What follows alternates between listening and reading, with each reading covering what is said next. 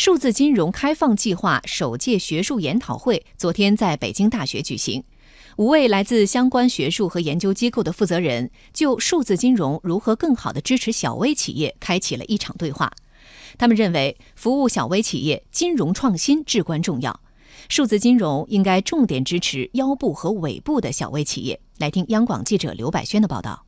中国人民大学中国普惠金融研究院院长贝多广和浙江大学互联网金融研究院院长奔胜林都认为，在金融进一步服务小微、管理风险的过程中，金融创新至关重要。例如，传统模式利用抵押物做风控，但在数字金融模式下，完全可以利用产业互联网的互联互通，用数据替代抵押物。贝多广说。那现在通过数字普惠金融，大量的是通过数字支付，跟我们的现在的这些金融科技企业也好，非银行的金融机构也好，建立了一种联系。这样的呢，使得他们的行为数据、信用记录得到了一个很有效的使用。接下来，这些机构就可以给他提供金融的服务、信贷的服务，甚至于保险的服务等等等等，都可以。上海交通大学上海高级金融学院执行院长张春说：“就中国的情况而言，反而是一大批像网商、微众这样的民营银行率先在用数字金融的模式破解小微企业融资难、融资贵的问题。中国过去这十多年，这个民营企业，尤其是从大数据、金融科技发展起来的这种融资模式，下面有很大的发展可能性。”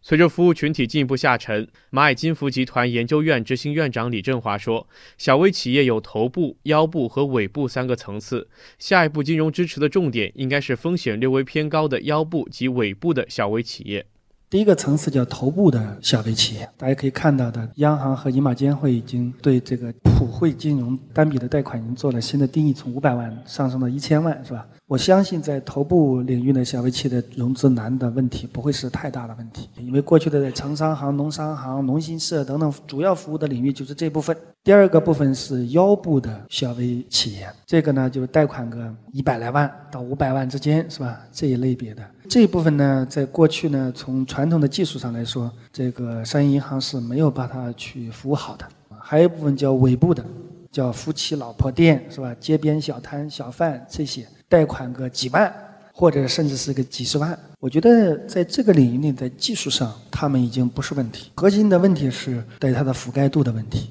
北京大学数字金融研究中心主任黄一平说：“从现有的研究结论来看，由于数字金融的发展，东西部小微企业金融服务的可得性差距在进一步缩小。我们用这个数字普惠金融这样的一个指数来看，现在看到一个非常好的迹象。”二零一一年到二零一八年，西边和东边的两个平均的指数的比较，差距缩小了百分之十五。这个它本身就是体现了我们一个普惠的一个很重要的特征。